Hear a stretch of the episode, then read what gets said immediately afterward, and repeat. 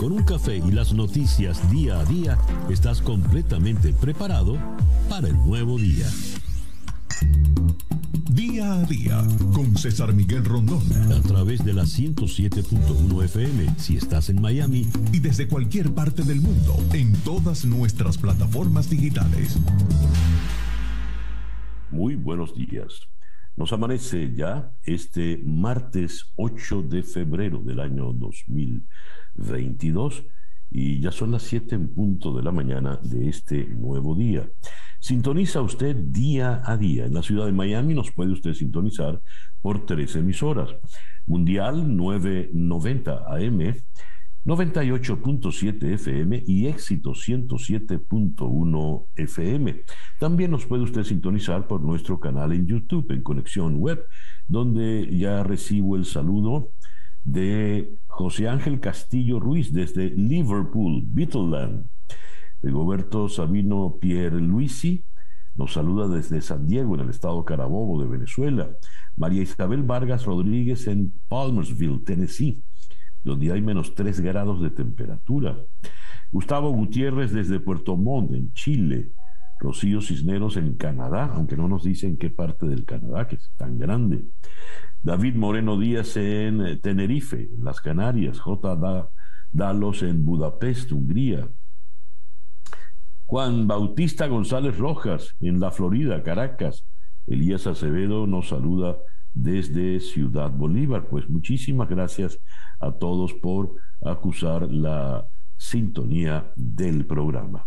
Día a día es una producción de Floralicia Anzola para En Conexión Web, con Laura Rodríguez en la producción general, Bernardo Luzardo en la producción informativa, Carlos Márquez, Calique, en eh, la transmisión de YouTube, Jesús Carreño en la edición y montaje, Daniel Patiño en los controles y ante el micrófono, quien tiene el gusto de hablarles, César Miguel Rondón. Son las 7 y 2 minutos de la mañana. Calendario lunar. Para el día de hoy tenemos el cuarto creciente con la luna en Tauro. El cuarto creciente es la segunda etapa del ciclo lunar. Aquí nos explican en el calendario astrológico, eh, dice, cuarto creciente, tiempo para crecer, para trabajar en función del cuidado, eh, desarrollo y progreso de un proyecto ya iniciado. También se puede reestructurar o replantear un arranque que no fue del todo positivo. Y esto ocurre con la luna en Tauro, que es la luna luna de llenura, prosperidad, abundancia, es la luna para hacer, iniciar actividades que sean sólidas y duraderas, de las cuales se esperen importantes y abundantes beneficios. Es la luna para invertir, es la luna propicia pues para las finanzas, para las inversiones bancarias, eh, buena para adquirir bienes muebles o inmuebles buena para cortarse el cabello, para lograr un crecimiento sano y abundante, sobre todo está eh, creciente, buena para sembrar, abonar y podar plantas, buena para eh, hacer inversiones. Resumiendo pues, por el día de hoy, cuarto creciente con la luna en Tauro, Sol en Acuario, cuando nos amanece este martes 8 de febrero del año 2022 y que sea este para todos en cualquier rincón del planeta que usted se encuentre el mejor día posible.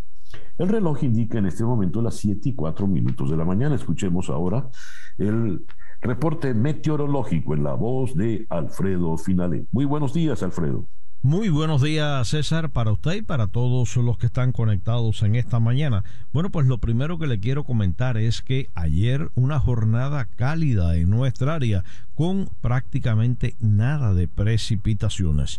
Los valores máximos estuvieron ayer entre 81 a 83 grados Fahrenheit, cuando lo normal en esta fecha sigue siendo 77 grados. Miami llegó a 82 grados Fahrenheit, esto 4 grados por encima de lo normal y tuvo lugar alrededor de la 1 y 56 minutos de la tarde. Hoy estamos amaneciendo con valores de 67, 68 hacia áreas de Broward, Miami Dade respectivamente. Y tenemos a esta hora todavía eh, grandes bancos de niebla que están dificultando la visibilidad en algunos sectores. Conductores, mucha precaución. Para hoy, otra jornada con una mezcla de nubes y sol bajo el potencial de lluvias. Podrá incrementarse en el final de la tarde y la noche la nubosidad y ver alguna llovizna aislada, pero no más allá de un 20%. La mañana sigue con vientos variables débiles y calma. En la tarde vientos de región norte-noreste que alcanzan en el mar de 10 a 15 nudos. En cuanto a las máximas de hoy, similares a las de ayer, entre 79 a 82 grados Fahrenheit. Se mantiene en el pronóstico que para mañana miércoles podemos estar viendo alguna lluvia ligera aislada en nuestra área alrededor de un 30%, mientras que el amanecer del día jueves sigue en los pronósticos como el más fresco de la semana, cayendo las mínimas en el amanecer por debajo de 60 grados Fahrenheit.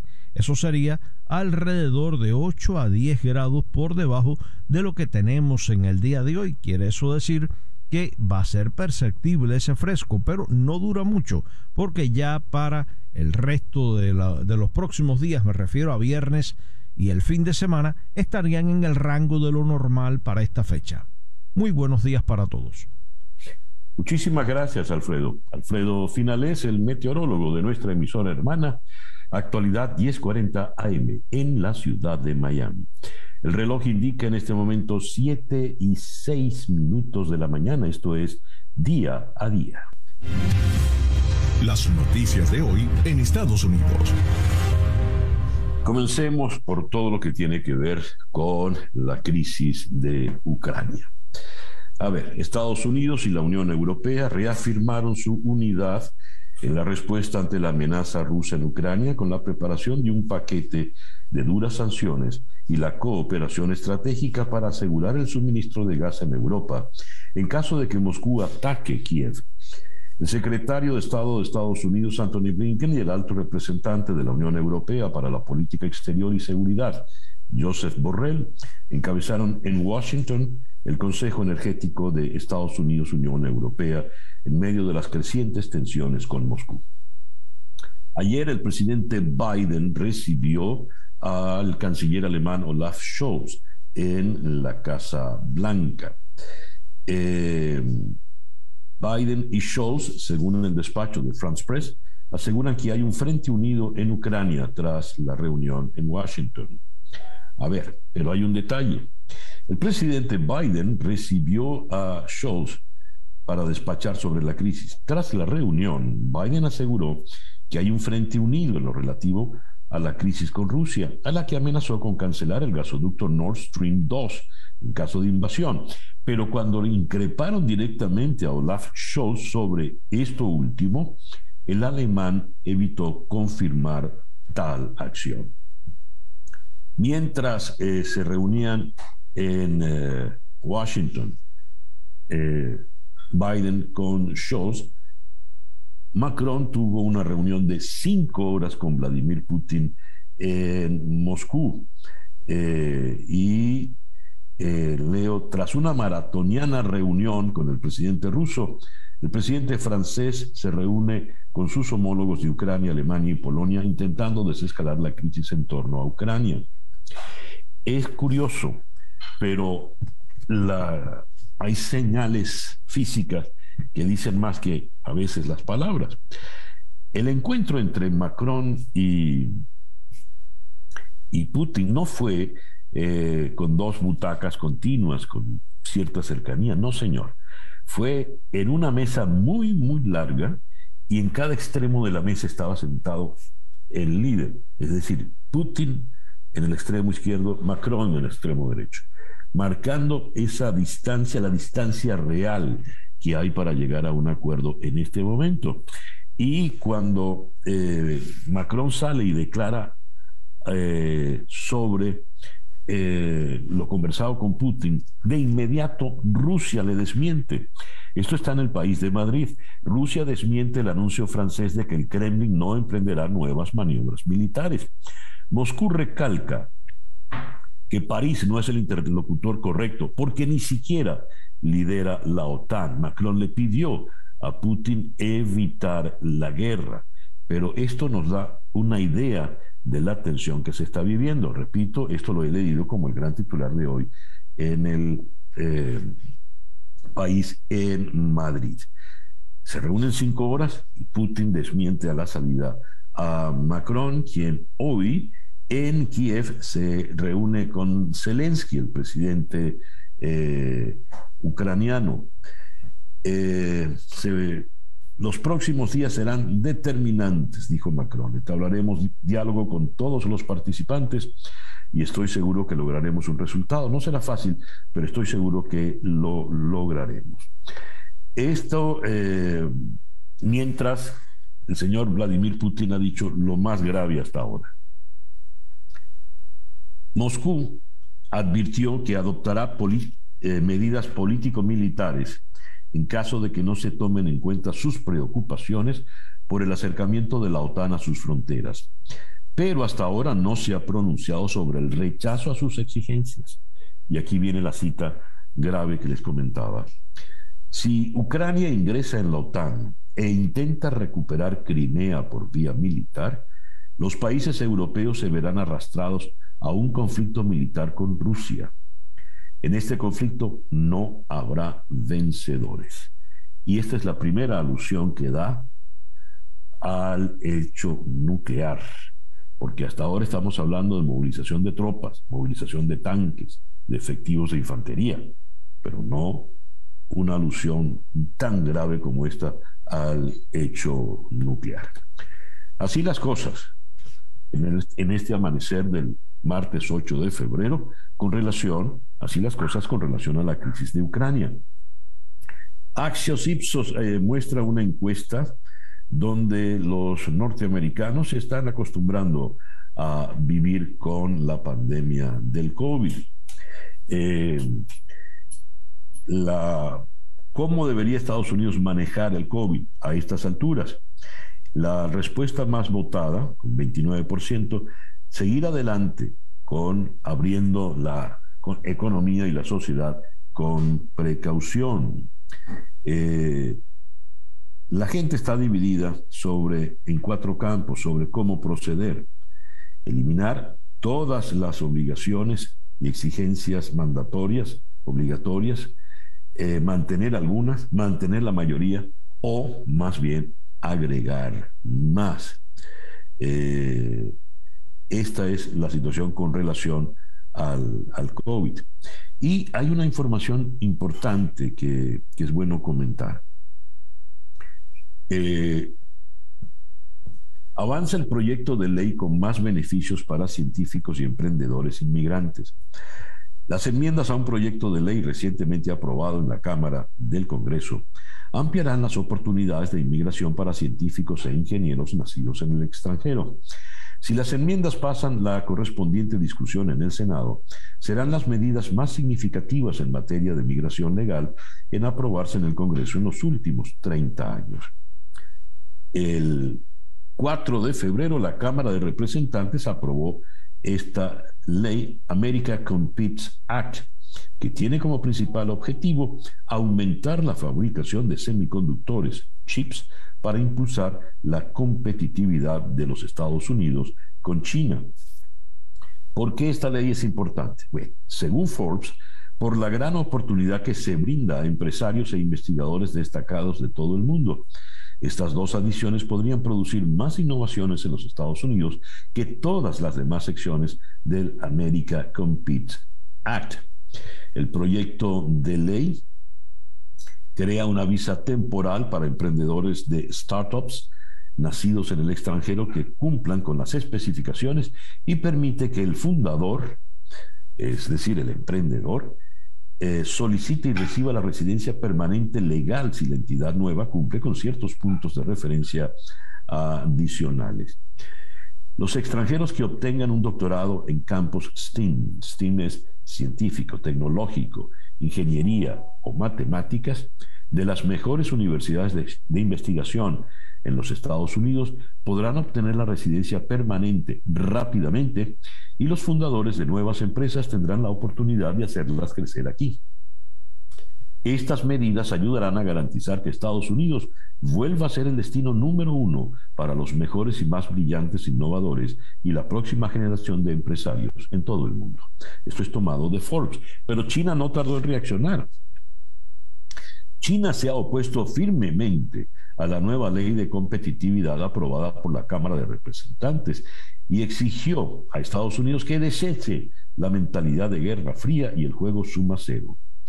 El contenido relacionado con China en esta ley está impregnado de la mentalidad de la Guerra Fría y el juego de suma cero. Denigra el camino de desarrollo de China y la política interior y exterior.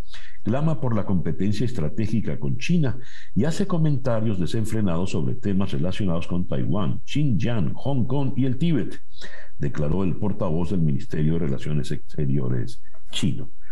Bueno, Estados Unidos es libre de proceder como, como guste. Eh, Suena un tanto extraña la actitud china, pero para echarle más gasolina al fuego, cierro con esta información. El Departamento de Estado anunció la aprobación de una potencial venta de armas valorada en 100 millones de dólares a Taiwán, un paquete que incluiría servicios de ingeniería para el sistema de defensa antimisiles Patriot. Y eh, hay algo importante en las informaciones eh, de Estados Unidos. La Corte Suprema en Washington eh, eh, ordenó paralizar una orden de un tribunal menor en Alabama que había eh, exigido la modificación del Estado para permitir votantes negros en las zonas donde residen habitantes afroamericanos.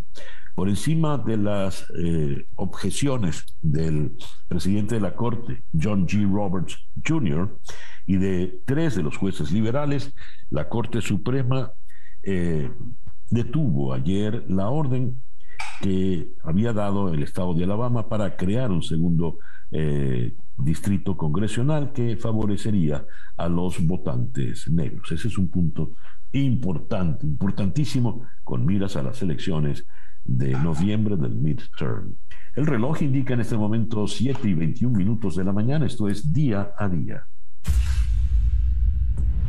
Estas son las noticias de Venezuela. Tengo la primera página del diario El Nacional, donde eh, se lee como gran titular para el día de hoy, remesas quedarían fuera de la ley de impuestos a las transacciones financieras. Algunos de los parlamentarios de la Asamblea Nacional electa en el 2020, que aprobaron la semana pasada la reforma de la ley que graba entre dos y 20% de las transacciones, señalaron que se pretende pechar las grandes operaciones efectuadas bajo la modalidad de dólar-dólar, lo que excluiría el uso de las cuentas en divisas abiertas en bancos.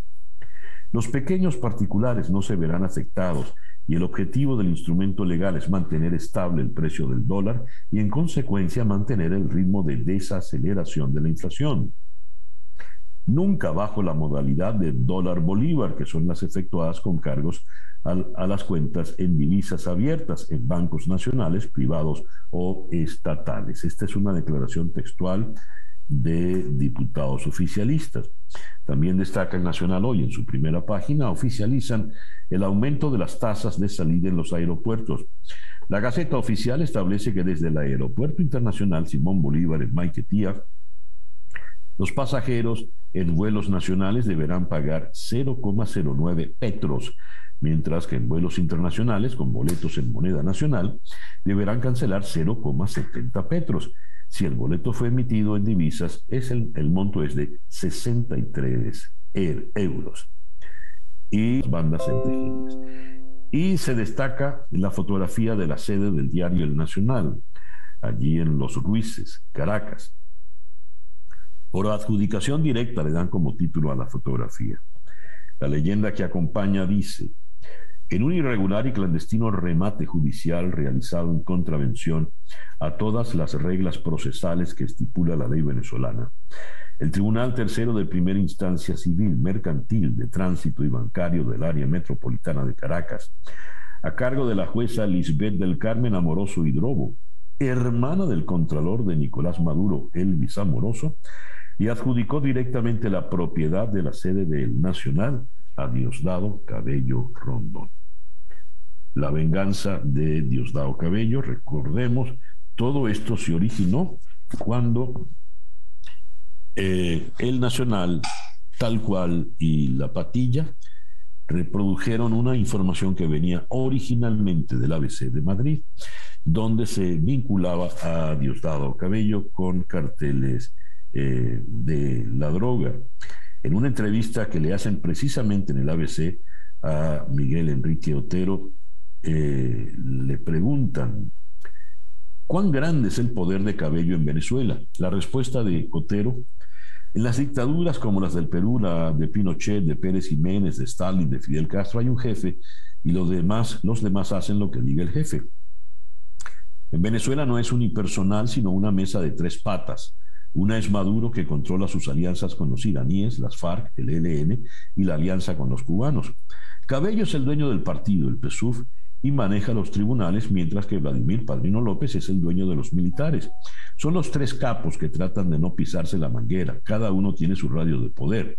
Cabello no es un subordinado de Maduro, es el jefe del partido y del Tribunal Supremo. Y anda pues en su venganza eh, personal. Había leído en un diario venezolano, en la prensa de Barquisimeto, eh, Diosdado Cabello, en forma de desafío, convocó a una movilización en Caracas para este 12 de febrero, Día de la Juventud, día en, el que la oposición tiene pautada una actividad de calle para exigir elecciones presidenciales libres. Eh, el considerado número dos del chavismo exhortó a la coalición a rendirse porque están rodeados. ¿Qué quiere decir este cabello con ese ríndanse que están rodeados? Regreso a la primera página del diario El Nacional para leer la noticia que realmente ha estremecido a los venezolanos dentro y fuera del país. Al menos cuatro niños han fallecido en sucesos con migrantes en lo que va de año. La mayoría de las muertes han ocurrido en medio de las travesías que asumen los padres para llegar a nuevos destinos. El caso más reciente fue el de un bebé que murió el sábado en brazos de su madre durante un operativo de la Guardia Costera de Trinidad y Tobago. Los funcionarios interceptaron a disparos una lancha con migrantes que zarpó desde el estado Delta a Macuro. Se utilizaron todos los métodos disponibles, incluido el uso del megáfono, el reflector de la nave y las bengalas para intentar que la embarcación sospechosa se detuviera. Sin embargo, continuaron intentando evadirse, dijeron, y entonces dispararon y asesinaron al, pequeño, al bebé que iba en brazos de su madre, el relato es sencillamente escalofriante. En ese país marcado por la violencia, en Venezuela, tenemos que en la ciudad de Caracas, en Petare, el barrio José Félix Rivas está literalmente tomado por eh, por los delincuentes. Eh, la información que llega nos dice eh, así. Esto viene en el estímulo. Wilexis impone paro de actividades en Petare. ¿Viene otra guerra? La policía tomó las calles de José Félix Rivas en Petare y otra vez buscan a Wilexis, el PRAN que impone su ley en la zona. El barrio está caliente. El 2 de febrero degollaron a un niño, le cortaron la lengua y dejaron su cuerpo en un basurero. Ese fue el castigo por haber hablado con la policía. Desde el viernes todos evitan salir de sus casas. Esa es la orden. Un país pues bajo el mando de Pranes, en todos los sentidos del término. Son las 7 y 28 minutos de la mañana. Escuchas día a día con César Miguel Rondón. Nuestra ronda de entrevistas del día de hoy, martes 8 de febrero, la vamos a comenzar en Washington con Daniel Lippman de Político a propósito de la decisión de la Corte Suprema que suspendió el fallo del Tribunal de Alabama eh, que obligaba a abrir nuevos distritos electorales.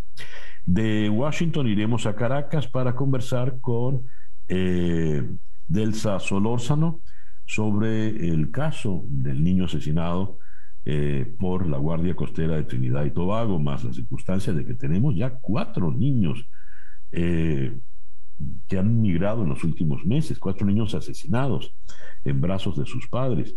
De Caracas iremos a Buenos Aires para hablar con Alejandro Laurnagaray, él es analista internacional y con él abordaremos la crisis eh, de Ucrania.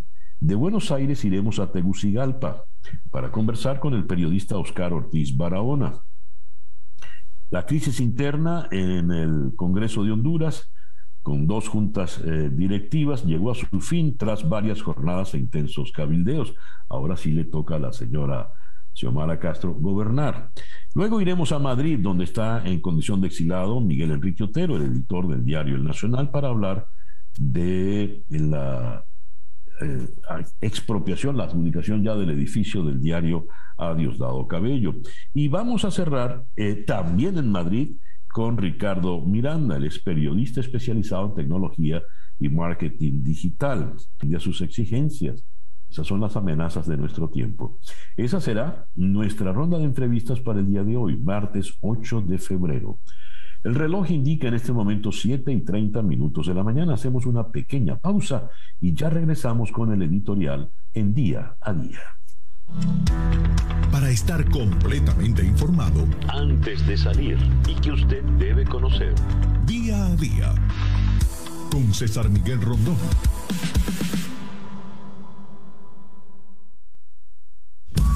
Escuchas día a día con César Miguel Rondón.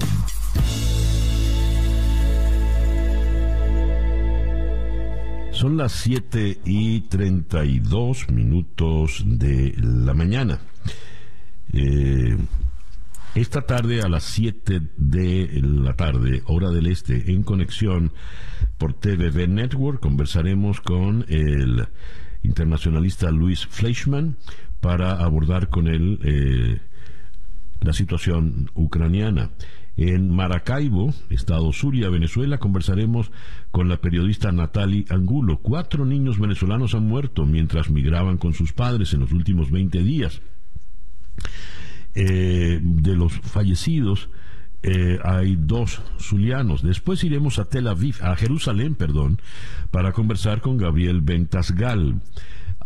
Estados Unidos decidió levantar algunas sanciones contra Irán para facilitar la negociación del nuevo pacto nuclear.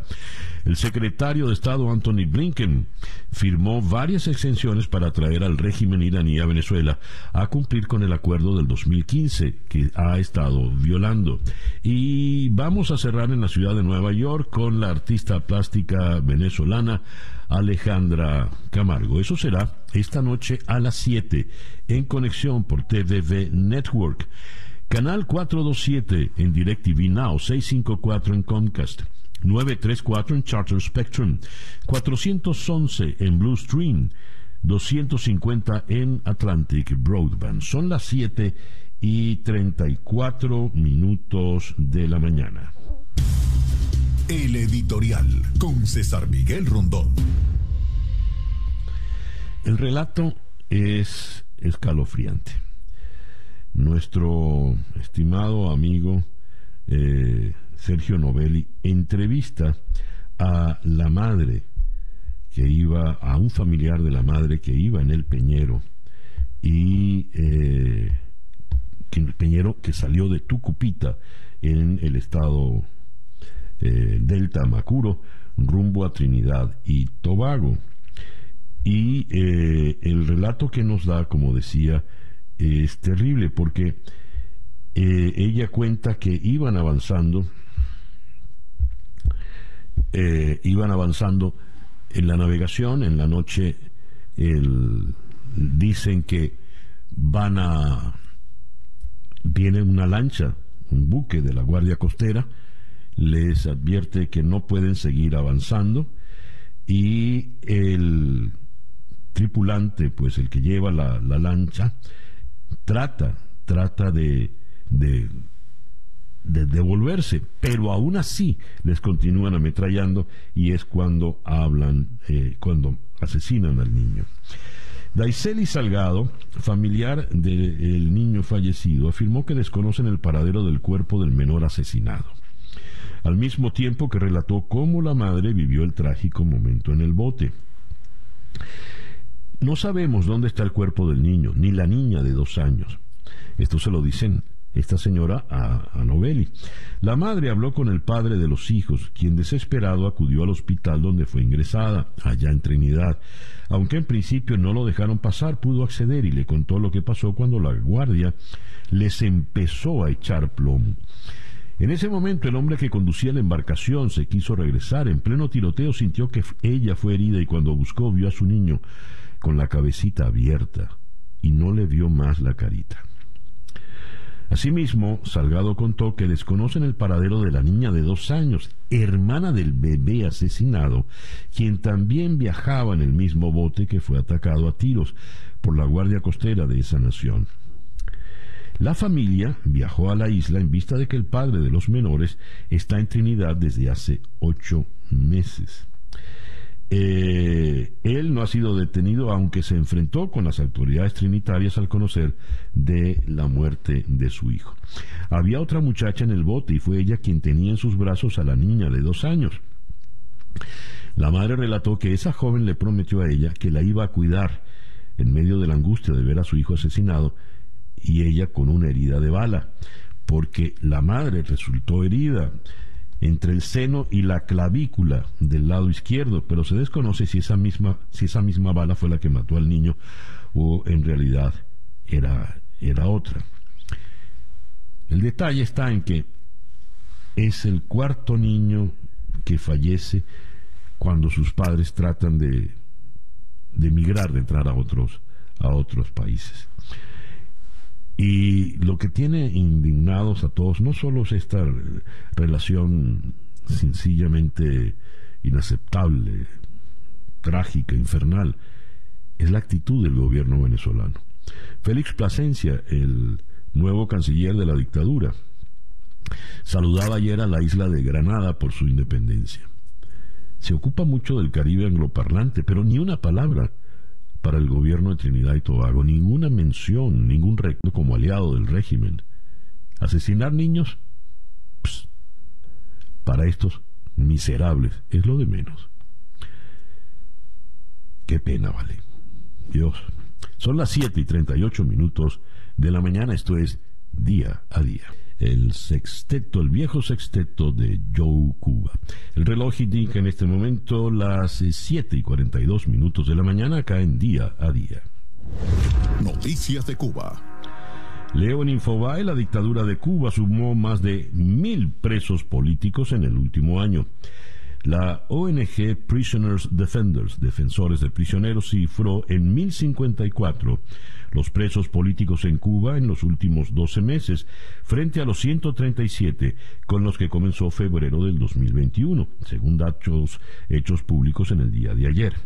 Actualmente la ONG, la organización, tiene verificados a 932 presos políticos condenados, pero advirtió que esta cifra no es más que una fracción entre el 50 y el 60% de las cifras reales, cuya verificación total simplemente es inalcanzable por organización alguna. Al menos 120 mujeres, por ejemplo, son presas políticas en Cuba. De estos 932 Prisoners Defenders, constató que 794 son presos de las multitudinarias protestas del 11 de julio del 2021, cuando miles de cubanos salieron a las calles para pedir libertad y mejores eh, condiciones de vida.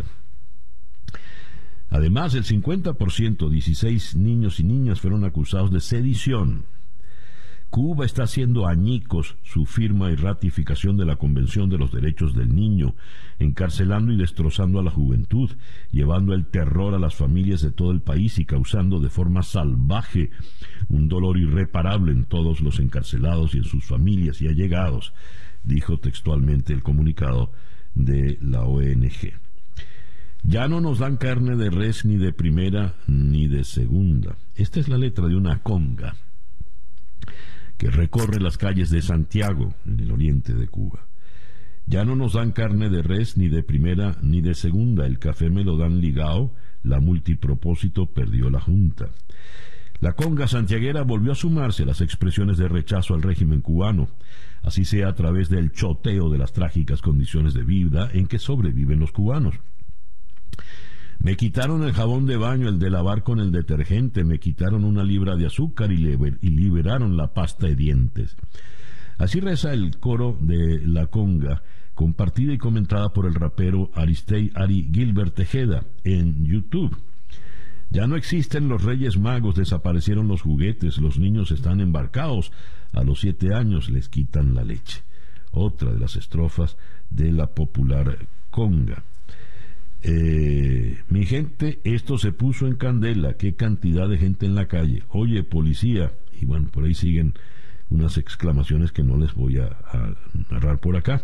Pero así habló una mujer que transmitió en directo entre una multitud que cantaba y bailaba por la victoria del equipo local en la Serie Nacional de Béisbol y aprovechó para alzar su voz contra la policía del régimen.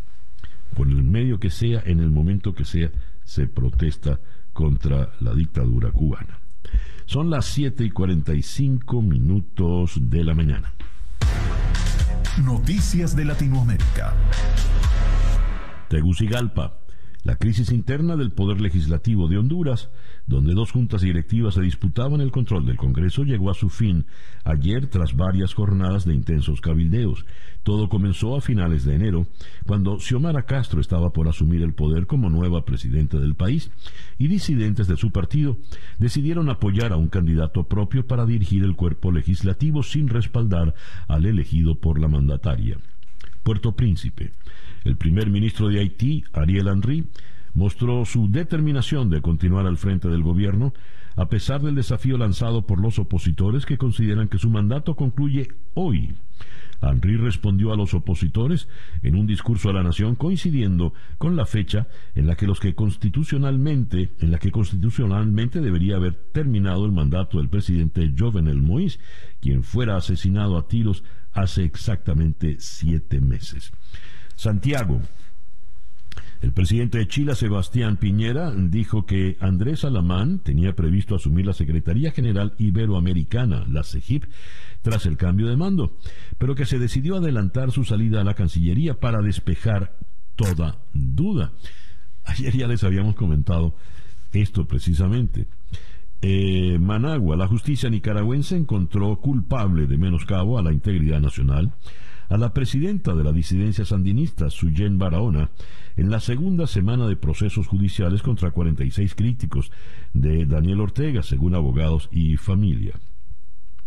La Fiscalía solicitó para Barahona 15 años de prisión y su inhabilitación política para ejercer cargos públicos. Lima, Pedro Castillo, presidente de Perú, denunció un intento de golpe de Estado contra su gobierno por lo que reiteró su compromiso en dar soluciones a los grandes problemas del país, pensando en el ciudadano.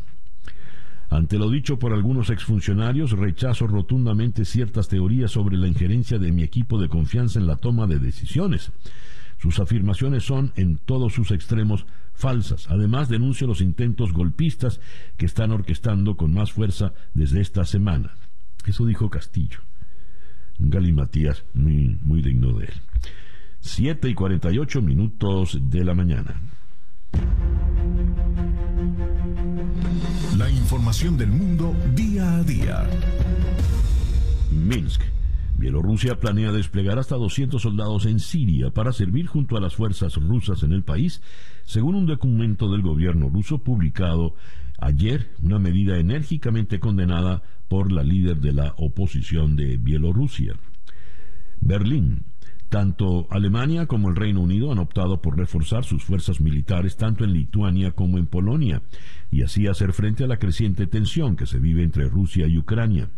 La incertidumbre sobre una posible invasión rusa tiene en constante alerta a los aliados de la OTAN. Por esta razón, el ejército alemán enviará a Lituania a 350 soldados para incorporarse al contingente en ese país de la OTAN, donde ya tiene a otros 500, según anunció la ministra alemana de Defensa, Christine Lambrecht. Madrid. El, el, Partido Socialista del presidente del gobierno español, Pedro Sánchez, solicitó en el Parlamento la conformación de una comisión de expertos que investigue los abusos sexuales a menores en la Iglesia Católica, institución que sigue manteniendo la opacidad en ese tema. Ihran, familiares y residentes sepultaron ayer a Rayán, el niño de cinco años que quedó atrapado en un pozo de Marruecos durante varios días mientras los rescatistas intentaban llegar hasta él.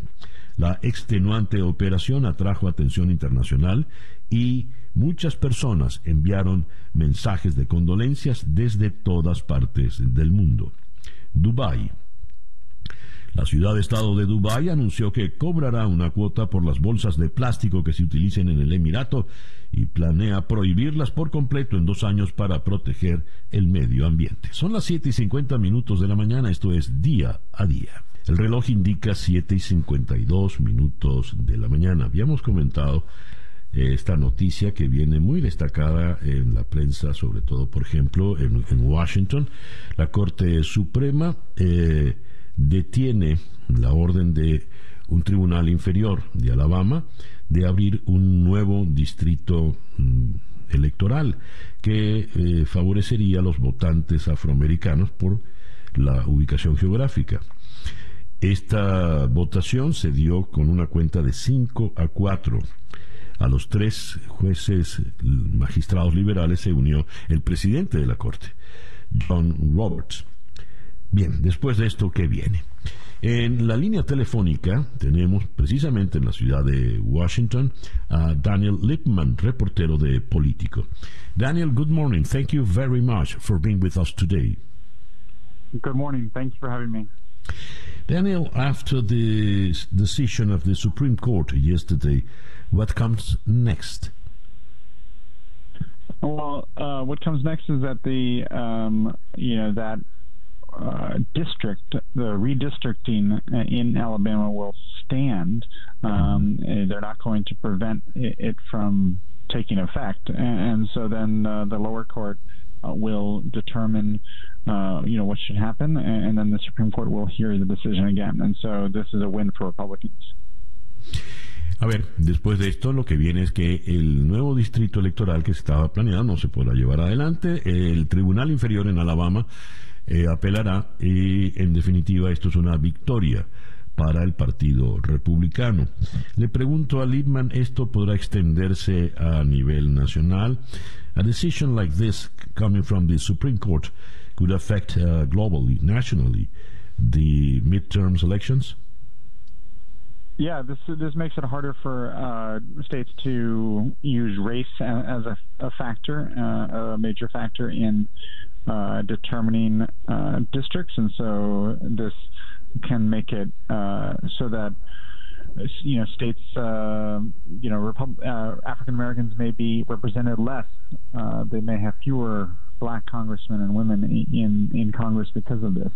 Um, you know, on the other hand, people might think you know, why should we be thinking about race in, in the first place in terms of drawing districts? But the reality is, um, you know, drawing these uh, African American majority districts helps uh, elect more African Americans to Congress, and they provide better representation in, in the eyes of many.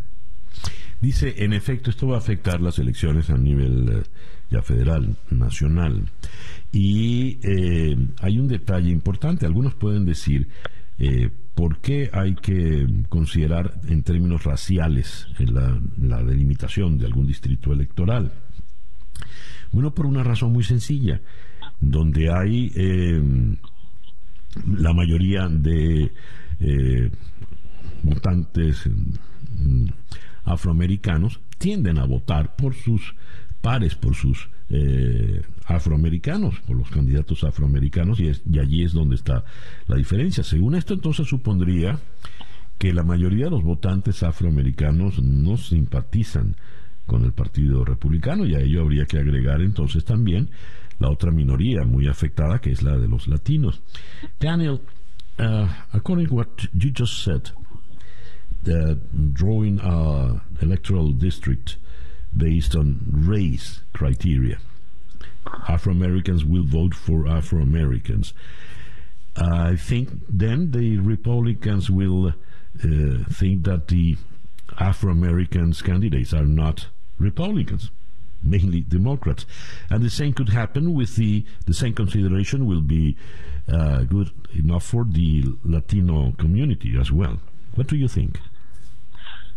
Um, yeah, I think that's a, a, serious concern that there will be fewer minority candidates and uh, people elected uh, in the first place. There will be more uh, of a white um, Caucasian Congress, and so that could be bad for uh, diversity and representation, uh, and making sure that minority groups get uh, their fair share uh, of government resources uh, and are not discriminated against uh, in Congress.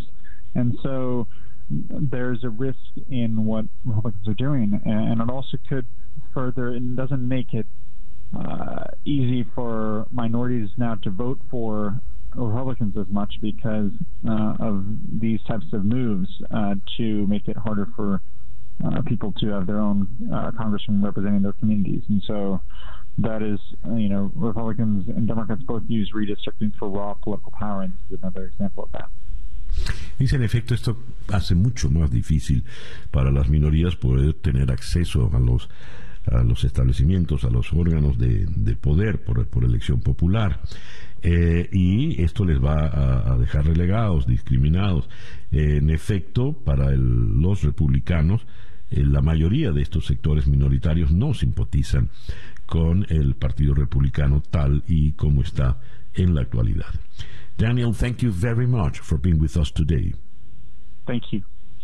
Daniel Lippman es reportero de Político, nos habló desde la ciudad de Washington. Son las 7 y 58 minutos de la mañana. Hacemos una pequeña pausa y ya regresamos en día a día. Para estar completamente informado, antes de salir y que usted debe conocer. Día a día. Con César Miguel Rondón.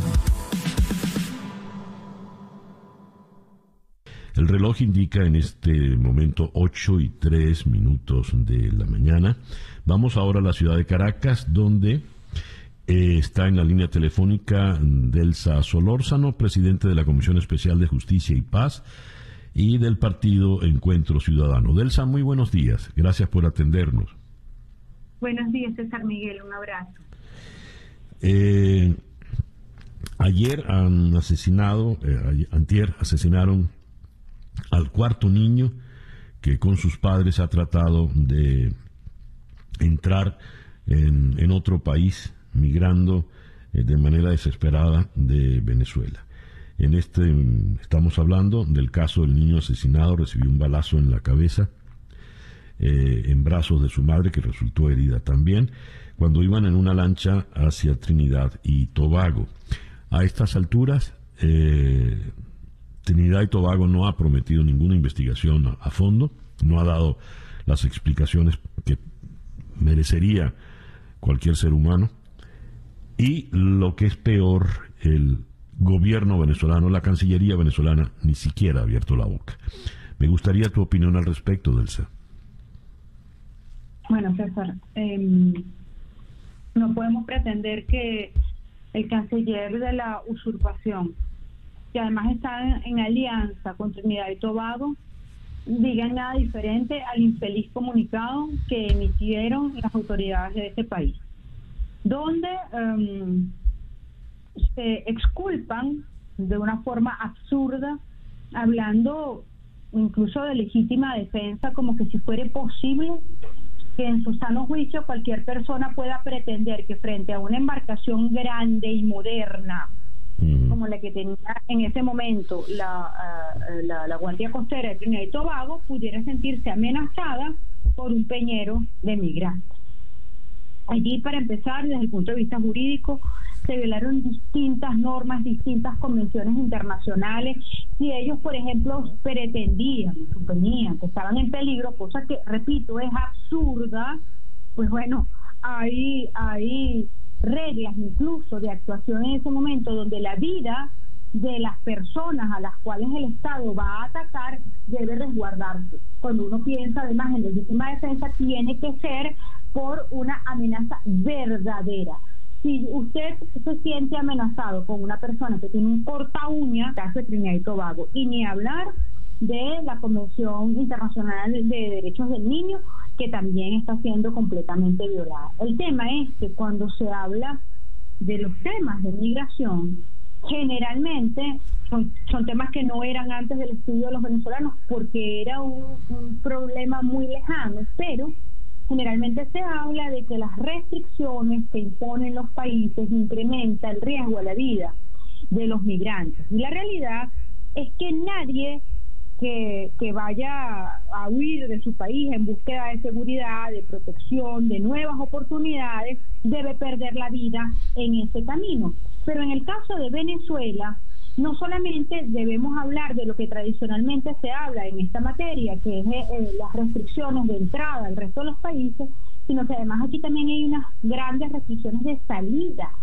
de nuestra nación. Cuando un pasaporte que es inaccesible porque no lo hay o porque cuesta 200 dólares, entonces se le pone a los venezolanos que están buscando protección, futuro, oportunidad, vida, se le imponen dobles restricciones y ello ha incrementado de manera notable eh, la, la migración a través de estos canales irregulares. Por ello vemos tantos venezolanos cruzando el río Bravo o la selva del Darién o empeñeros que salen desde el Tamacuro a Trinidad y Tobago. Y yo quisiera destacar César, si me permites, sí, que por dos favor. de cada tres, dos de cada tres migrantes venezolanos son niños o mujeres.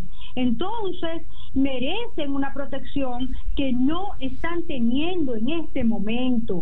Y por ello, cuando se nos levantan muros por todos lados, cuando, y lo decía el otro día en una declaración, cuando vemos que López Obrador se opuso con fiereza y firmeza al, al muro, que no fue más que que, campaña electoral del, del, presidente Trump, bueno, nos están levantando un muro a los venezolanos. Entonces es una actuación hipócrita de algunos gobiernos, entre ellos, tengo que decirlo, México y Trinidad.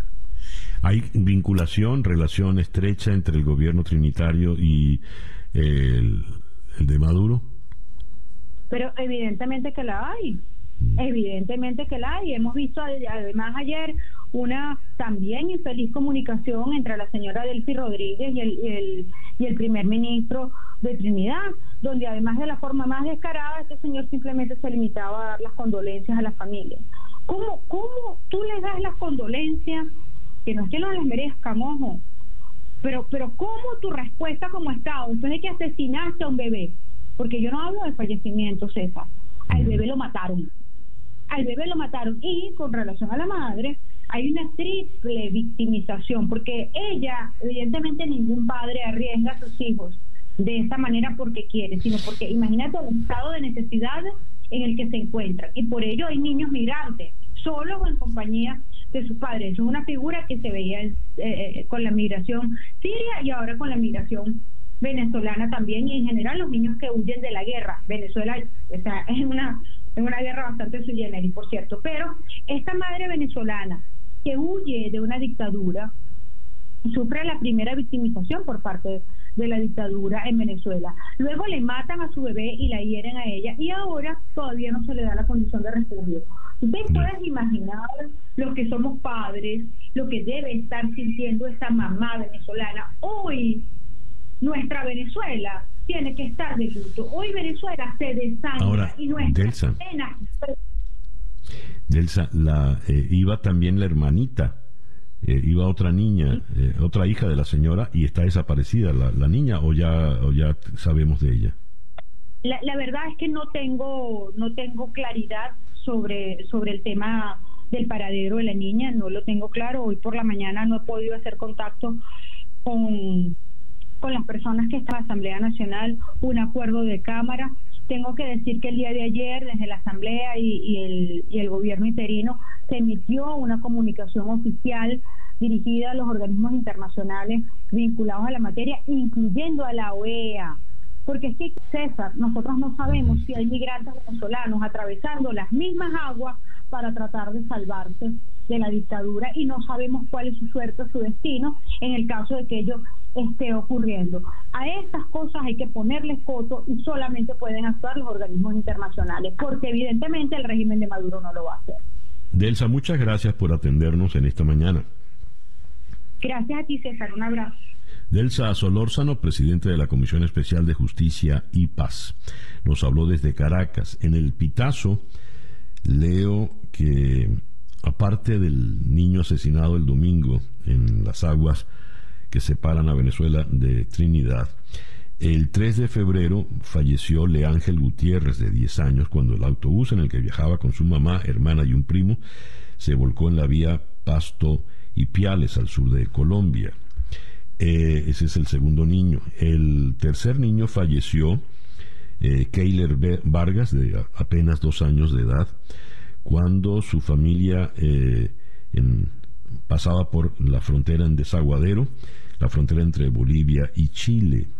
El, niño eh, traían dos bebés, uno de cuatro meses y otro de dos años de edad. El bebé de dos años falleció en el bus, supuestamente le faltó oxígeno por la altura. Y el cuarto niño que ha fallecido en estos últimos 20 días es el que es Victoria Lugo, la niña de 7 años que murió el 18 de enero cuando intentaba con su madre eh, cruzar la frontera de México a Estados Unidos. Falleció en el eh, ahogada en el río Bravo.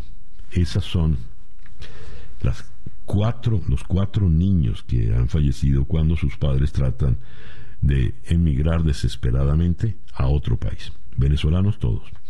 8 y 13 minutos de la mañana. Día a día con César Miguel Rondón. Vamos ahora a la ciudad de Buenos Aires, donde en la línea telefónica está Alejandro Laurna Garay de Urquiza, analista internacional. Alejandro, muy buenos días. Gracias por atendernos. Buenos días, César Miguel. Un placer eh, charlar contigo y gracias por llamar. A ver, eh, la crisis con Ucrania eh, se va agravando, al menos en el tono de las palabras, con el paso de las horas. Ayer Olaf Scholz estuvo en Washington, mientras eh, Macron estuvo en Moscú.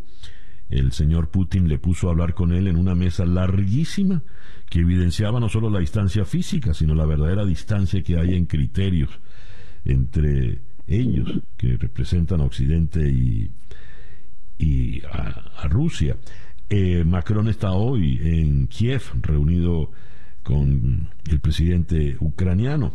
Entre tantas, tantas y tantas conversaciones, la situación se complica de manera eh, desesperada. ¿Se logrará llegar a algo? ¿Se logrará evitar la guerra?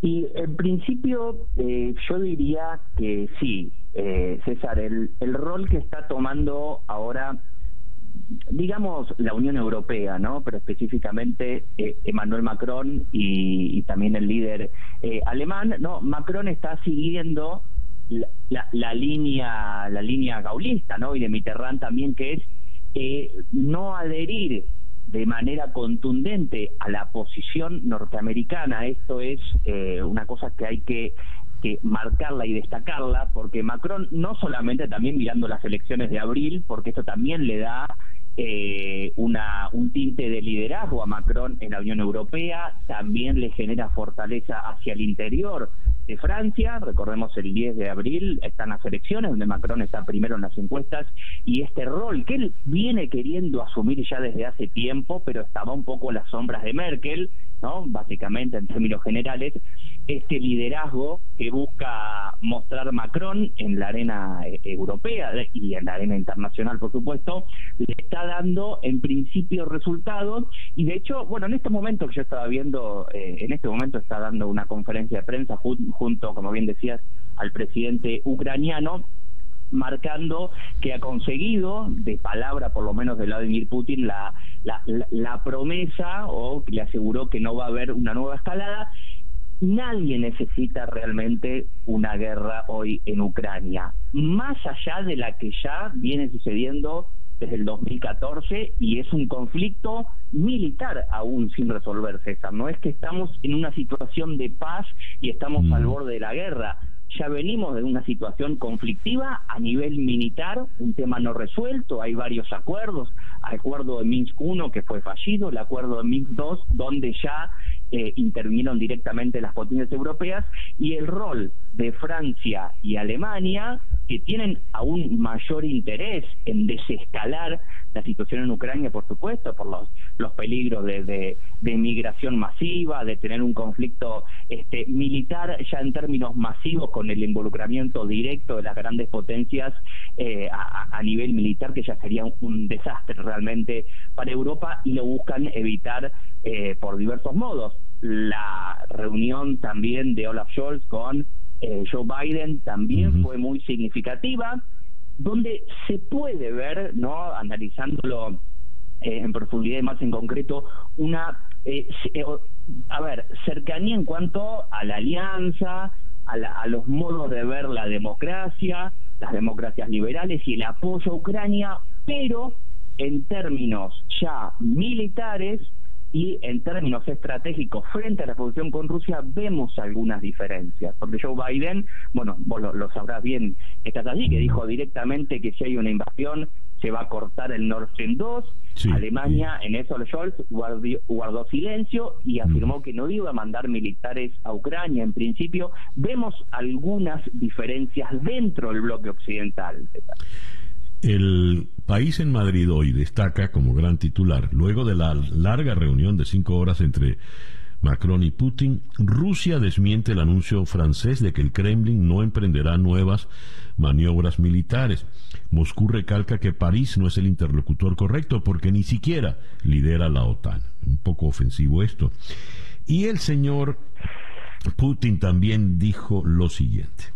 Si Ucrania ingresa en la OTAN e intenta recuperar Crimea por vía militar, los países europeos se verán arrastrados a un conflicto militar con Rusia, conflicto donde no habrá vencedores.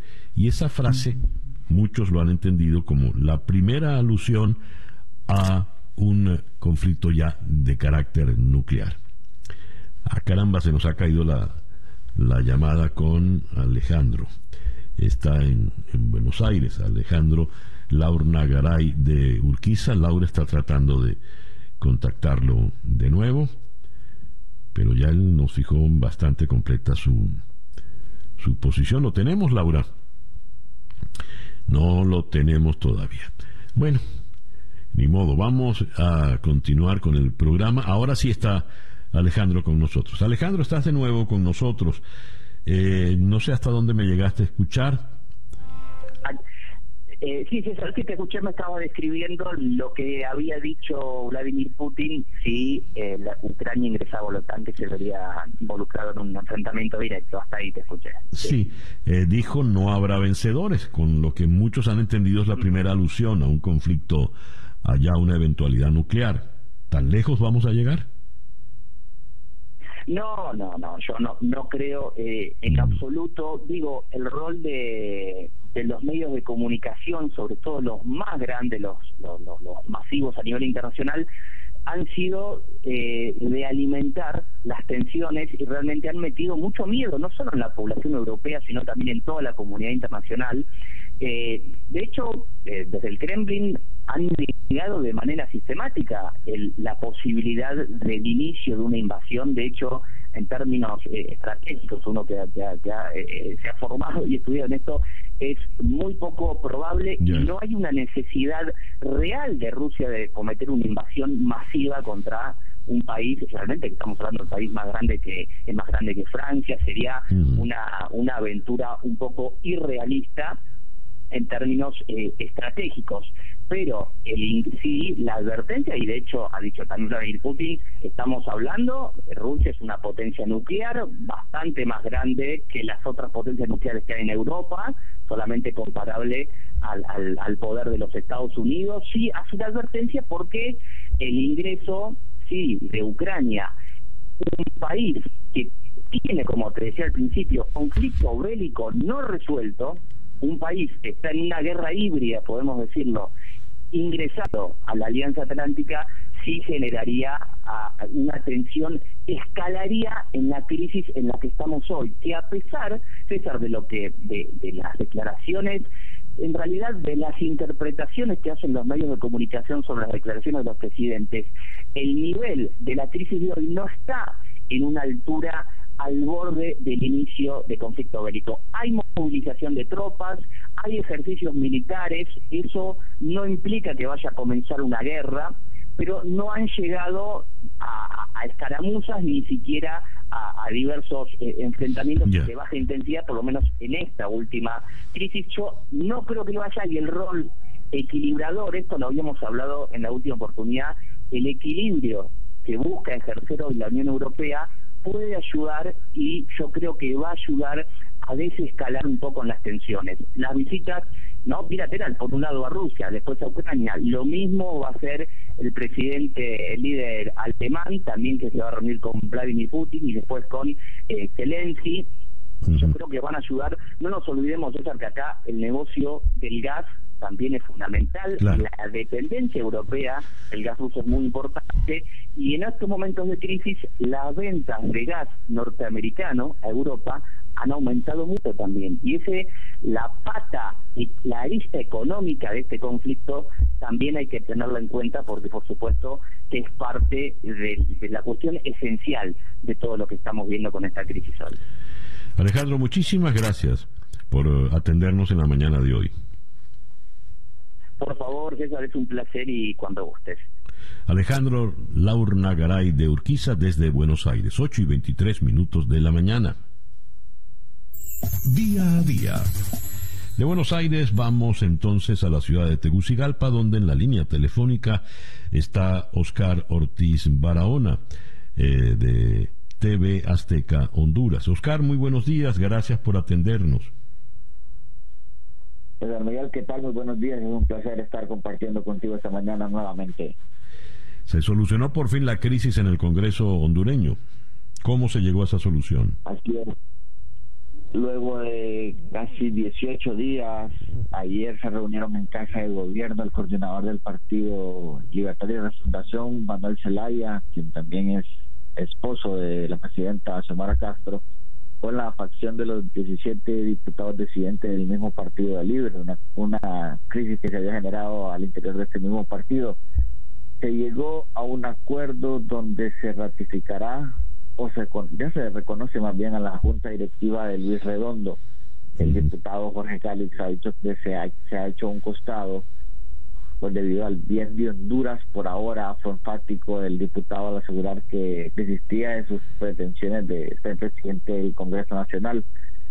Él recalcó que rechazó una, una petición de, la misma presidenta Xiomara Castro de formar parte de su gabinete de gobierno, pero eh, argumentó que no se quiso aprovechar de la situación y que aún se hizo un costado y que solo va a fungir como diputado dentro del Congreso Nacional. Igualmente firmaron un pacto llamado Unidad para la Refundación de Honduras, donde él y junto a los 17 diputados postearon su firma que daba por solventada la crisis que se tenía dentro del Congreso Nacional. Luego de tener una reunión como por 40 minutos en Casa de Gobierno, ya como decía con el expresidente, con el expresidente Manuel Zelaya y esta facción disidente. Se espera que hoy ya se presenten al Congreso Nacional en una de las tarde de noche donde por primera vez van a sesionar todas las bancadas con los 128 diputados en propiedad y los suplentes. Muy bien. Bueno, superada la crisis entonces. Oscar, muchas gracias por atendernos en esta mañana. al contrario, a la orden. Oscar Ortiz Barahona de TV Azteca Honduras desde Tegucigalpa, 8 y 25 minutos de la mañana. Leo en la primera página virtual del diario El Nacional en Caracas, en la, mañana de hoy, en un irregular y clandestino remate judicial realizado en contravención a todas las reglas procesales que estipula la ley venezolana, el Tribunal Tercero de Primera Instancia Civil, Mercantil, de Tránsito y Bancario del área metropolitana de Caracas, a cargo de la jueza Lisbeth del Carmen Amoroso Hidrobo, hermana del contralor de Nicolás Maduro, Elvis Amoroso, lo adjudicó directamente la propiedad de la sede del Nacional a Diosdado Cabello Rondón. La que faltaba. Vamos a Madrid, donde en la línea telefónica está eh, exilado el editor precisamente del diario El Nacional, Miguel Enrique Otero. Miguel Enrique, muy buenos días, muy buenas tardes por allá, gracias por atendernos. Bueno, buenos días, buenas tardes. Miguel Enrique, ¿cómo calificas esto? ¿Aló? ¿Aló? ¿Sí? Miguel Enrique, ¿cómo calificas esto? Ya por lo visto es la, el último paso que les quedaba, ¿no? Arrebatarte el edificio.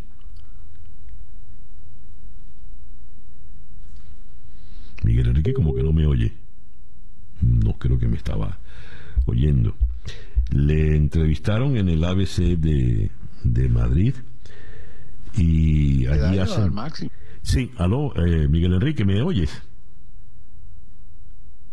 donde yo no, no te, Laura habla, habla, no tenemos buena, buena comunicación, él no, no, no, no me oye. Les comentaba que el ABC de Madrid publicó en 2015 una nota eh, donde se decía que Diosdado Cabello, entonces presidente de la Asamblea Nacional, era investigado en Nueva York por vínculos con el narcotráfico. En Venezuela, el Nacional, la Patilla y tal cual reprodujeron esta noticia. Y de inmediato Cabello, con todo el poder que tiene, arremetió contra estos tres medios, medidas cautelares contra sus directivos. Ya sabemos en las condiciones que pasó Teodoro Petkov sus últimos días en vida, la circunstancia de los eh, editores de La Patilla y en el caso del Nacional, Miguel Enrique pues está en el exilio. Eh, ahora ese proceso, largo proceso desde el 2015 hasta este año, siete años ya, hacen que el Nacional pierda hasta el edificio sede. Miguel Enrique, ahora sí estás con nosotros de nuevo, ¿me oyes? Sí. Sí, perfecto. Muy bien. Te preguntaba, ¿cómo calificas esto, Miguel Enrique?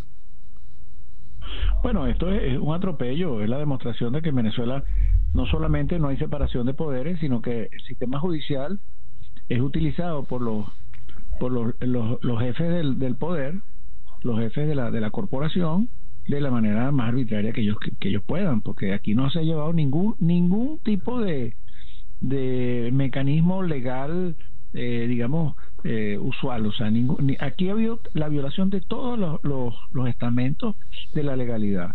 Entonces son las decisiones arbitrarias. la primera decisión fue de que hacer una, una demanda civil cuando no hay una sentencia penal, que eso no, no, la ley lo contempla que no se puede hacer. Después, cuando se el, el juez, un juez dictó una sentencia condenatoria por un monto, entonces el monto se empezó a diluir por inflación, entonces a Diosdado Cabello no le gustó ese monto y llamó al Tribunal Supremo para que dictaran otro monto, el que él dijo, que era una cosa que no tiene ninguna justificación, lo de los 13 millones de dólares. Y después el, el, el, el mecanismo que utilizó para que le asignaran el edificio a título personal, que tampoco cumple con ninguna ningún tipo de, de, de legalidad. es decir, ese edificio, ese edificio ahora es de Diosdado Cabello. Propiedad personal. Propiedad personal. ¿Quién es Diosdado Cabello, Miguel Enrique? ¿Por qué su venganza tan, tan extrema en, contra los tres medios, tal cual la patilla y sobre todo el diario El Nacional? ¿Cuán poderoso es él? Bueno, y, bueno eh, eh, son dos preguntas. La primera, yo creo que él, él, él, él eh, piensa que, que toda esta esta acusación de la DEA, que además tiene una recompensa de 10 millones de dólares, eso no, no, se le han quitado, que eso es consecuencia de las denuncias de, de, los medios. Él cree que son los medios los que hicieron que la DEA lo, lo, le dictara ese, esa orden de captura y que además diera esa recompensa. Pero los medios, los medios lo que hicieron fue reproducir una cosa que salió de un periódico de España y lo reprodujeron los medios venezolanos, esos tres que tú nombraste, el Nacional, La Patilla y, tal cual, pero lo reprodujeron 80 periódicos más en el continente. Lo reprodujo la Nación de Buenos Aires, el Comercio de, de, Lima, este, todos, todos los medios, eh, el Infobae, todos los medios lo reprodujeron. Entonces él cree, digo yo, estoy especulando porque la verdad he hablado con él, que, que eso, que, que la DEA se influenció con los medios, cosa que es absolutamente imposible. La, la, la, nota que se publicó inicialmente era que un fiscal federal del estado de Nueva York estaba haciendo una investigación a Cabello por narcotráfico. Eso fue lo que publicamos, no que era narcotraficante, que una fiscal lo investigaba. ¿Y qué pasó con esa investigación? ¿Qué pasó con esa investigación, Bueno, Miguel Enrique? Esa, esa terminó, o por lo menos llegó a que la DEA dictara una orden de captura y diera la recompensa, obviamente. O sea, no se quedó en el aire. Y llegaron hasta hasta ese punto. Claro, no lo, no lo pueden capturar porque él está en, re- este, refugiado en Venezuela. Pero no sale, no puede ir a, a Aruba a bañarse en la playa. Porque le- le- puede venir alguien y diga, no, lo agarra y cobro mi recompensa. Él apuesta a que va a estar allí, evidentemente por su comportamiento, como la de los líderes chavistas, a que va a estar allí eh, hasta la eternidad, de que nada lo puede mover de allí, que su poder será eh, in- imposible de, de- de mermar. ¿Qué Bueno, puede ocurrir con Cabello, Miguel Enrique? ¿Qué puede ocurrir con él? Lo- los dictadores siempre piensan eso, ese es la- la- la- la- el destino de los dictadores.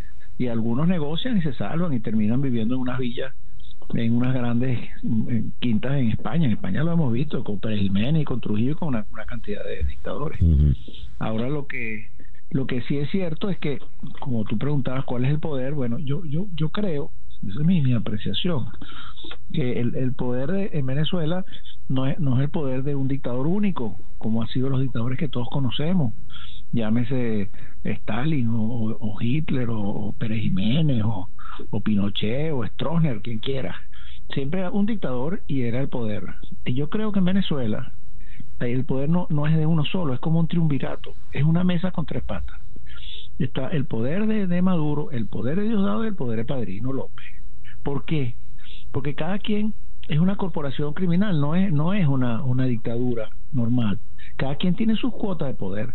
Maduro controla las alianzas internacionales, eh, tiene el, el- poder de los cubanos, el poder de la Hezbollah, el poder del- de Irán, el poder de la, de la, de la, de la FARC, el poder del ELN, y además tiene el gobierno, tiene los ministros. Diosdado tiene el sistema judicial que es de él y el partido que es de él también. Y además tiene los impuestos, o sea, el- porque el, el hermano es el que le maneja la- el, el, el CENIAT. Y Padrino tiene esa corporación gigantesca que no solamente son las Fuerzas Armadas, sino las Fuerzas Armadas y, la, y la- las, los negocios de las Fuerzas Armadas, que van desde, desde empresas del Estado que se les da a unos generales hasta todo lo que tiene que ver con las alcabalas, con las aduanas, el negocio del puerta a puerta, todo eso. Entonces, eh, es, una corporación también que tiene un negocio gigantesco. Entonces, esos son tres, tres, tres patas que, mm, a mi modo de ver, no se pisan mucho la manguera.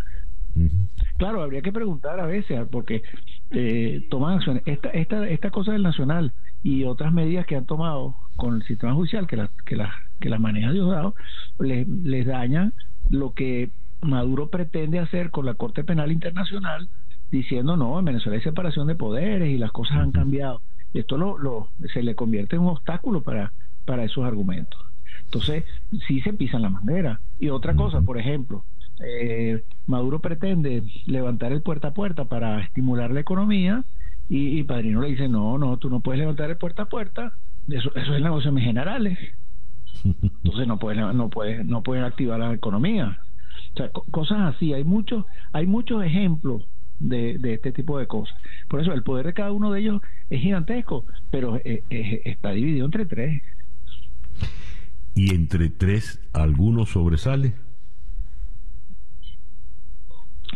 Bueno, esa, esa es una pregunta que, no sé, tiene, tiene, eh, que quieren sobresalir. ¿Tiene padrino poder de fuego para sacar a Maduro? Sí tiene, tiene todas las Fuerzas Armadas.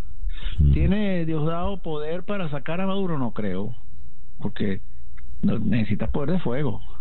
¿Entiendes? Pero tiene el partido. El partido lo puede, lo, ¿entiendes? Tiene cosas.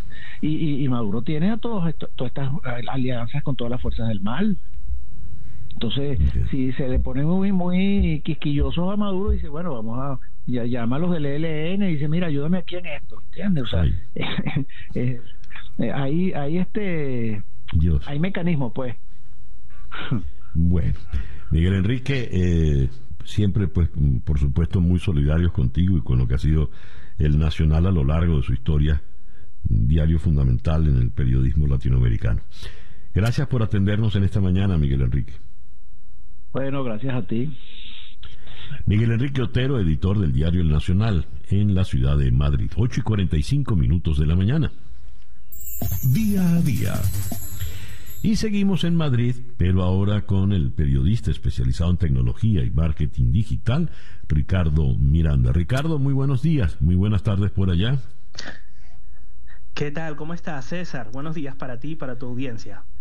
El señor Zuckerberg amenaza a través de Meta con el cierre de Facebook e Instagram en Europa si no puede transferir datos a Estados Unidos. ¿Cómo es que un individuo puede amenazar a toda la comunidad europea? ¿Qué es lo que está amenazando y por qué? Mira, es importante entender principalmente el por qué, sobre todo para la audiencia en Estados Unidos, que a lo mejor no está habituada a un reglamento tan estricto como lo es el Reglamento General de Protección de Datos en Europa. Para que tengas una idea, César, si yo tuviese tu número de teléfono en mi agenda y viene un amigo tuyo que vive aquí en España y me dice, oye Ricardo, pásame el número de César, yo no le puedo enviar ese número de teléfono eh, tuyo a ese amigo. Así los dos nos conozcamos y, sepamos que es de confianza, sin antes preguntarte por escrito si tú me das permiso. Por ese escrito puede ser que yo te mande un WhatsApp y te diga, César, ¿me das permiso para darle el número? Sí, ¿vale? Eso que eh, debería ser un protocolo universal pues en España es una ley, es una obligación. Y pasa por muchas cosas, porque en España un dato puede ser una foto tuya, un dato es tu correo electrónico, un dato es tu nombre. Y ahí es donde se pone eh, en juego este titular, que bueno, cuando ahondas en la noticia te das cuenta que es más titular que realmente una realidad. Eh, esta amenaza, entre comillas, realmente nace de un informe que suele enviar periódicamente la empresa Meta, que hasta hace nada se llamaba Facebook, de Mark Zuckerberg, en el que, bueno, da parte un poco acerca de lo que, lo que suponen realmente las amenazas para su negocio en términos económicos. Es un informe que se envía a la Comisión de Bolsas y Valores y en él da a entender que el hecho de que Facebook no pueda transferir libremente datos de Europa a Estados Unidos, le hace datos nombres, apellidos, es decir, todo lo que saben las redes sociales de nosotros, que no es solo nombres y apellidos, porque es que nos acompañan en el bolsillo todo el rato, saben a dónde vamos, a qué le damos clic, cuáles son nuestros intereses, etcétera, ¿no? Entonces, eh, eso hace que en Europa Facebook no pueda explotar abiertamente su negocio. ¿Cómo, ¿Cómo es eso de explotar abiertamente su negocio? Te preguntarás. Pues, por ejemplo, si yo soy una empresa, ¿vale? Y yo tengo una lista de clientes de mil personas que me han comprado, yo esa lista se la puedo dar a Facebook, la puedo subir a Facebook eh, y crear un anuncio que, que, diga, ¿sabes qué Facebook? Consígueme a un millón de personas, hartas similitudes con mi base de datos, con mis clientes, él necesita mi base de datos. Y es ahí donde yo necesito el permiso de esos clientes, que esos clientes estén enterados en Europa, que yo voy a darle eh, pues sus datos a Facebook para que ubique más gente similar a, a, ellos. Entonces, ese tipo de explotación de datos se puede hacer, pero es muy engorrosa. Yo supongo, porque ellos no lo dejan entrever eh, tácitamente, que para ellos eh, está cuantificado. Ellos deben saber y deben tener medido cómo impacta en su negocio este tipo de, limitaciones. otro ejemplo, sabes que Facebook e Instagram son los dueños de WhatsApp. En Estados Unidos tú puedes hacer una campaña publicitaria como anunciante y puedes decir, oye, muéstrale este anuncio a estos usuarios y que ellos cuando le den clic a ese anuncio, a esa publicidad, pues tú los envías a mi WhatsApp, ¿vale? Que me escriban directo. Eso no se puede hacer en Europa. No puedes transferir un, eh, eh, una publicidad hacia un WhatsApp o hacia un, hacia un mensaje directo porque estás tocando una parte, una parte privada de ese usuario, ¿sabes? estás llegando a su número telefónico. Ricardo, eh, ese tipo, sí. Te pregunto, el señor Zuckerberg amenaza, o ustedes me dejan enviar mis datos o yo cierro en Europa Facebook e Instagram. ¿Qué significa para Europa ese cierre? Eh, eh, esa, esa, cita no existe, es una cita que se ha transferido a los titulares de los medios eh, de manera incluso amarillista. De hecho, la cita que sí existe es, si no, perdón, dice, ya te voy a decir, no tenemos absolutamente ningún deseo ni planes de retirarnos de Europa pero la simple realidad es que Meta y muchas otras empresas, organizaciones y servicios dependen de las transferencias de datos entre la Unión Europea y Estados Unidos para operar servicios globales. Es decir, no existe una cita que diga yo te amenazo porque no me estás permitiendo. Es verdad que en 2016 se firmó un acuerdo que fue muy famoso que se llamaba el escudo de privacidad, César. ¿Qué es esto del escudo de privacidad? Pues es, un acuerdo entre Estados Unidos y Europa para poder transferir datos desde Europa a Estados Unidos. Pero resulta que la misma Corte Suprema de, Europa dijo, ¿sabes qué? Eso, eso fue en julio de 2020. Esto no, esto no sirve porque no me estás dando las suficientes garantías de protección de datos según mis estándares europeos. Entonces, claro, se les hace mucho más cuesta arriba eh, manejar su negocio en Europa. Yo esta mañana estuve hablando antes de esta conversación con mi abogada de ley de protección de datos porque en mi negocio de formación online, el vocab.com, a mí me toca adecuarme a la ley de protección de datos y eso yo no lo sé hacer por mí mismo, solo tiene que hacer un despacho de abogados. Y yo le preguntaba, pero ¿qué es exactamente eso que han eh, violentado de tal manera para, para llegar a los titulares de los periódicos?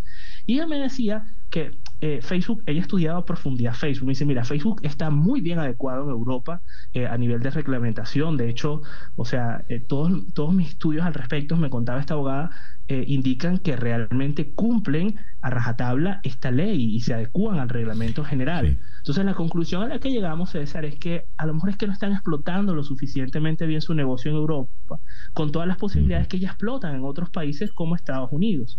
Entonces, eh, no existe una cita de amenaza exacta, ni tampoco eh, eh, existe el, dato específico de qué es lo que están dejando de explotar. Muy bien, no existe la amenaza como tal, pero en la práctica hay una situación delicada, tirante. ¿Qué le ocurre? Te voy a hacer la pregunta entonces al revés. ¿Qué le ocurre a Meta si tiene que afectar su negocio de Facebook e Instagram en Europa? ¿Puede soportarlo? Mira, eso sería una tragedia para los usuarios porque estamos tan eh, adictos al, a, estas aplicaciones que yo creo que no sería bien visto en principio por los usuarios y no existe una, un sustituto inmediato porque montar una plataforma como Facebook Instagram no es soplar y hacer botella. Y en términos de negocio sería una catástrofe financiera para ellos. Ahora, yo llego a especular, y esto es mera especulación, que Facebook no da puntadas sin hilo. Facebook recientemente acaba de dar un resultado de sus finanzas y, y fue negativo por primera vez en la historia. Eh, dio, eh, y dio un resultado más, más negativo aún cuando eh, se cae la bolsa eh, a un 25% de sus acciones, cuando pierde más de 251 mil millones de dólares por estos resultados de un trimestre, que tampoco es que son resultados devastadores, no, o sea, fue simplemente la, la, la desaceleración de su crecimiento. en, en, redes. Lo que pasa es que es como dicen por ahí, esto es un pellizco que provoca la patada de un mamut, ¿sabes? Eh, y, yo creo que, Facebook es súper inteligente para manejar crisis y tapa una con otra. Cuando hubo recientemente la crisis eh, ética y moral por, por, por la garganta profunda, su ex empleada que salió por todas partes del mundo a decir todo lo que se cosía allá adentro y que nadie pues sabía, eh, Facebook inmediatamente hizo una jugada marketiana de cambiarle el nombre a su empresa y poner el foco de atención en lo que va a ser el metaverso, que no es más que una declaración de intenciones porque técnicamente todavía no existe. Ellos no están preparados para eso, pero es que estamos lejísimos de llegar a esa, a esa declaración de intenciones hecha realidad. Entonces, todo esto que te digo es mera especulación, pero sí sería a nivel de negocios una catástrofe, porque Europa no es que es un país pequeñito, es una región enorme. Ricardo, muchísimas gracias por atendernos en la mañana de hoy. Gracias a ti, César. Ricardo Miranda es eh, periodista especializado en todos estos temas de tecnología de comunicación y marketing digital nos habló desde Madrid. Son las 7 y 54, eh, perdón, 8 y 54 minutos de la mañana. Tengo una información de última hora que nos llega desde Venezuela. Tengo el tuit del periodista Román Camacho que cubre sucesos. Él está en el estado de Aragua y escribe. Eh, esto lo escribió hace siete minutos aproximadamente. Hace minutos resultó abatido Carlos Revete, mejor conocido con el alias de El Coqui. Comisiones mixtas de la Policía Nacional Bolivariana y del Cuerpo de Investigaciones Científicas, CICPC, lograron dar con su paradero en el sector La Arenera, en Tejerías. Tras un enfrentamiento cae muerto alias el conejo, se encuentra tratando de huir de las comisiones policiales. Continúa el despliegue policial en la zona. La información está en desarrollo. Aún continúa la búsqueda de los cabecillas de la banda que operaba en la cota 905, el Garbis y eh, Vampi. Cayó, según esto, según Román Camacho, el Coqui. Bien, el reloj indica en este momento 8 y 55 minutos de la mañana, esto es día a día. Día a día es una producción de Floralicia Anzola para En Conexión Web con Laura Rodríguez en la producción general, Bernardo Luzardo en la producción informativa, Carlos Márquez, el popular Calique en la transmisión de YouTube. Jesús Carreño en la edición y montaje, Daniel Patiño en los controles y ante el micrófono, quien tuvo el gusto de hablarles, César Miguel Rondón.